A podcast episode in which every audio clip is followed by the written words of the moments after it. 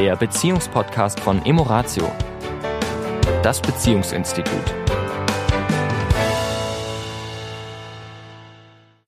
Herzlich willkommen diese Woche bei Emoratio. Hier ist die Tanja und der Sami. Hallo. Von Emoratio. Hallo auch von mir. Ja, wir haben äh, ja letzte Woche schon mit dem Thema psychologisches Kapital begonnen und uns dem Thema Hoffnung und Optimismus gewidmet und wollen jetzt mal in die anderen zwei Aspekte kommen, also Selbstwirksamkeit und Resilienz. Und da will ich die Brücke schlagen zum, vom Optimismus zur Selbstwirksamkeit. Also Optimismus, ich wiederhole es nur nochmal, ist ja so dieses, ich gehe davon aus, dass das, was ich tue, zu einem positiven Ergebnis führen wird und schreibe mir auch selbst zu, ähm, dass ich das auch schaffe.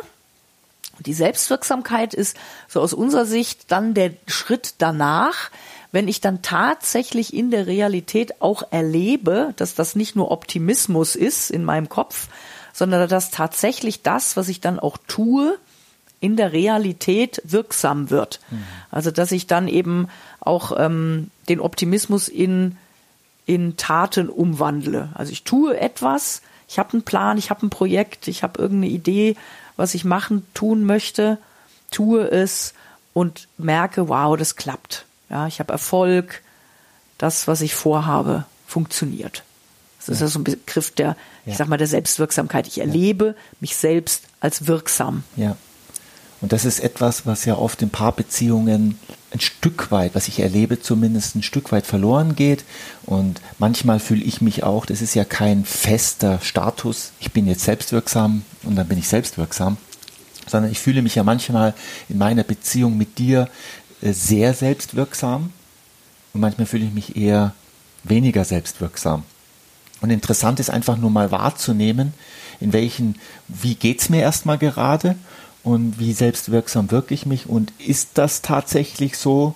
Oder manchmal schraube ich einfach die Aktivität oder bin nicht mehr im 5 zu 1, sondern bin äh, in dem umgekehrten 5 zu 1, um das jetzt nochmal aufzugreifen von vor, vorletzter Woche.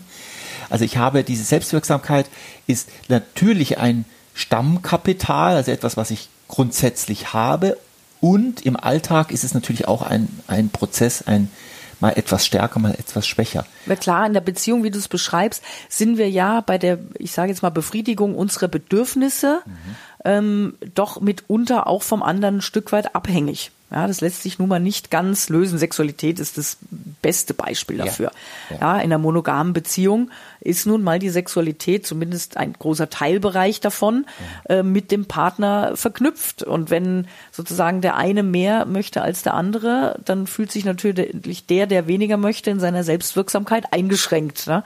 weil natürlich eine Abhängigkeit vom anderen da ist. Allerdings möchte ich Folgendes dazu sagen, weil ich gerade ein, wirklich ein sehr schönes Interview von einer Frau, glaube ich, einen Blog hat, äh, eine Vertreterin für die freie Liebe, also schon eine feste Beziehung, aber was die Sexualität angeht, eben Freiheit dem anderen zu lassen.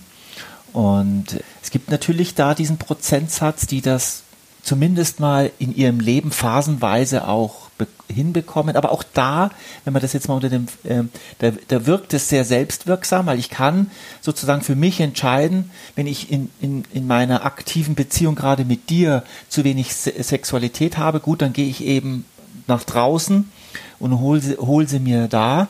Allerdings ist das auch nur eine, ein, ein erster Schritt, wo vielleicht dieses Bedürfnis jetzt gestillt wird.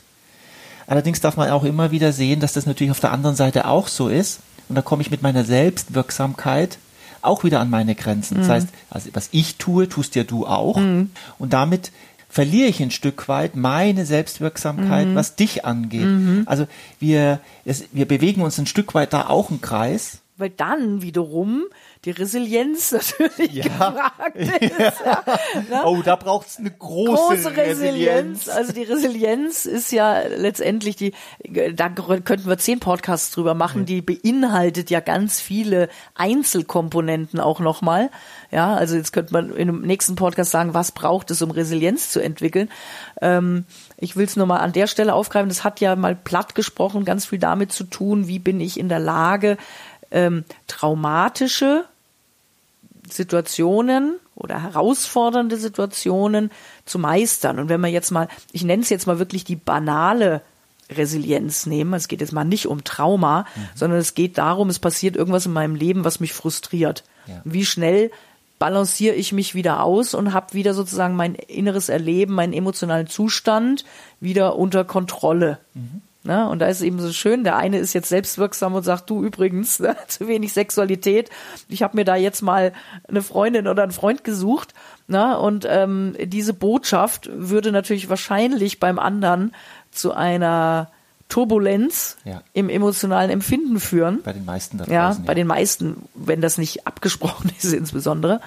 Und Resilienz wäre an dem Beispiel, ne, wie schnell habe ich mich emotional wieder, sage ich mal so, dass ich nicht völlig verzweifelt bin, mhm. äh, ähm, außer mir, wie auch immer, ja. um dann vielleicht mit einem ausbalancierteren Zustand in ein Gespräch zu gehen und zu sagen, du, das müssen wir jetzt erstmal bereden, ja, ja. wie wir das in unserer Beziehung regeln wollen. Ja. Also da, das ist natürlich. Das ist jetzt ein bisschen ein, ein krasses Beispiel. Ein krasses Beispiel, aber ja? ich finde es trotzdem ein sehr gutes Beispiel und ich meine, es leitet auch sehr gut rüber zur Resilienz. Also Selbstwirksamkeit ist, wie hoch ist mein Gefühl, dass ich die Dinge beeinflussen kann und das, was ich tue, wirksam ist. Das heißt, da kommt auch etwas raus, da kommt ein. Das raus vor allen Dingen, was ich möchte. Also ich habe ein Ziel, ja. ne, eine Idee und dass mein Handeln führt auch dann zu diesem Ergebnis, was ich mir wünsche. Ja. Ich sage jetzt mal zu einem Ergebnis. Ich bin mir noch nicht mal sicher, ob es immer das Ergebnis sein muss, was ich mir gewünscht habe, aber ich merke, dass das, was ich tue, etwas bewirkt. Und natürlich ist es schön, wenn hin und wieder ich natürlich auch das erreiche, was ich. Also zumindest das Ergebnis sollte positiv bewertet sein, ja. damit ja. es als selbstwirksam Wirksam. empfunden wird. Genau. So, genau. Und die Resilienz hilft mir, wenn ich mich dann eben mal zwischendurch nicht als selbstwirksam empfinde oder das Gefühl habe, okay, das war jetzt nicht das Ergebnis, was ich mir gewünscht habe, äh, das dann halt auch wieder auszubalancieren und nicht dann eben mit Aggression, mit Frustration, mit eben Gefühlen auch zu stark zu reagieren oder zu lange in diesen Gefühlen zu bleiben, ja. die ja auch wiederum wiederum die Beziehung dann negativ beeinflussen. Also nochmal ganz kurz vielleicht zur Resilienz. Für die, die es vielleicht noch nie gehört haben, ist zwar jetzt schon ein Begriff, der, glaube ich, fast ähm, in unserem Sprachgebrauch drin ist, aber er wird manchmal übersetzt mit Widerstandskraft. Also ich würde es jetzt mal umgangssprachlich, würde ich es jetzt mal nennen, mit unserer ganz eigenen Frust- Toleranz, Frustschwelle. Wir kennen das alle. Manche sind in einem Stau und flippen völlig aus und manche sind im Stau und sind entspannt. Und nein, es ist nicht, weil der eine jetzt unbedingt einen Termin hat und der andere nicht. In der Regel haben alle Menschen irgendetwas vor und die Zeit ist knapp. Aber der eine geht eben mit der Situation entspannter um, mit, auch mit der Konsequenz, die daraus entsteht, entspannter um und der andere eben nicht. Und, die und deswegen will ich, entschuldige, an mhm. der Stelle nur mal sagen, wir, deswegen habe ich diesen Begriff Banalresilienz mhm. gewählt. Mhm. Ne, in der Wissenschaft wird der Begriff natürlich nochmal anders untersucht. Ja. Da geht es viel um Trauma und so weiter. Aber wir wollen den Begriff an der Stelle halt einfach mal ein bisschen aufs tägliche Leben ja. übertragen, weil auch da hat er Relevanz. Ja, ja? absolut. Absolut. Kann einfach nur bestätigen, wer an seiner Resilienz auch arbeitet. Das hat auch wieder was mit Achtsamkeit zu tun. Das hat auch wieder was mit eine, ein Stück weit die Vogelperspektive einzunehmen und nicht in diesem Prozess, der jetzt vielleicht gerade in diesem Moment nicht so toll ist, sondern ein bisschen sich rauszunehmen, sich auch nicht ganz so wichtig zu nehmen. Also es hat, es hat mehrere Komponenten, die dazu führen, dass ein Mensch einfach entspannter ist und die Dinge, die ihm im Leben nun mal, uns allen nun mal im Leben manchmal begegnen, ein Stück weit einfacher, leichter nimmt, ist ein wichtiger Punkt. Ja, weil der auch wiederum dazu führt, dass wir in Beziehungen Herausforderungen, Unterschiedlichkeiten einfach leichter meistern können. Weil es ist nicht die Idee, ein Leben zu leben ohne Herausforderungen, nee. auch ohne manchmal Krise, Streit, Krisen, Konflikt. Streit, Konflikt, manchmal auch schlimme Situationen. Mhm. Das gehört zum Leben dazu. Das werden wir alle erleben. Ja. Und das ist auch irgendwie, scheint mir so. Sinn von Leben. Sinn von Leben. Die Frage ist nur, wie? Ja. Und da können wir uns mit dem, um den Kreis nochmal zu schließen, zum psychologischen Kapital uns auch wappnen. Ja, also das psychologische Kapital, wenn wir auch in einer sozusagen entspannten Situation, wo jetzt gerade wir sagen, nee, Mensch, mein Leben ist gerade gut, passt. Also klar, die normalen alltäglichen Herausforderungen, aber ich habe jetzt kein Trauma zu bewältigen oder kein Schicksalsschlag ist gerade in meiner in meinem Feld. Ja, ähm, dann einfach zu sagen, okay, ich baue mein Kapital auf, ja, ne, sorge dafür, dass eben Hoffnung wächst, ja, dass ich mich auf die positiven Dinge, dass mein Optimismus stärkt, dass ich gucke, wo bin ich selbstwirksam, ja, wie kann ich meine Resilienz äh, ausbauen und damit ich dieses Kapital habe, dass wenn dann mal was ist, ich eben auf mein psychologisches Kapital zurückgreifen kann. Ja. Und mich das unterstützt. Auch noch ein Wie ist das Hier und Jetzt. Also Mhm. oft, ich, ich spreche jetzt mal ganz persönlich von mir, wenn ich mich ins Hier und Jetzt, dann sage ich, jetzt, in diesem Moment, ist alles in Ordnung. Ich bin gesund, es ist alles in Ordnung gerade. Meistens ist es, ich hadere mit etwas, was gestern war oder vorgestern war, was eh schon vorbei ist. Oder ich mache mir Sorgen um das, was in der Zukunft kommt.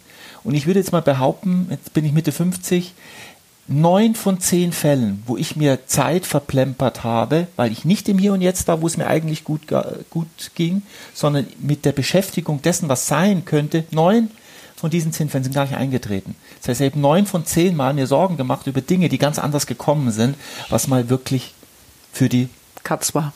genau, für die, für die ja. genau, für die Katze. Die Tiere müssen wir für alles. Mögliche herhalten. Genau. In diesem Sinne. Euch Eine eine, schöne wunderbare, resiliente Tö. und selbstwirksame, Wirksame, optimistisch, hoffnungsvolle Woche. Und Optimismus kann darf auch dabei sein. Bis dahin. Ciao. Tschüss. Das war der Beziehungspodcast von Emoratio, das Beziehungsinstitut. Weitere Informationen zu unseren Seminaren und Paarberatungen finden Sie im Internet unter www.emoratio.de.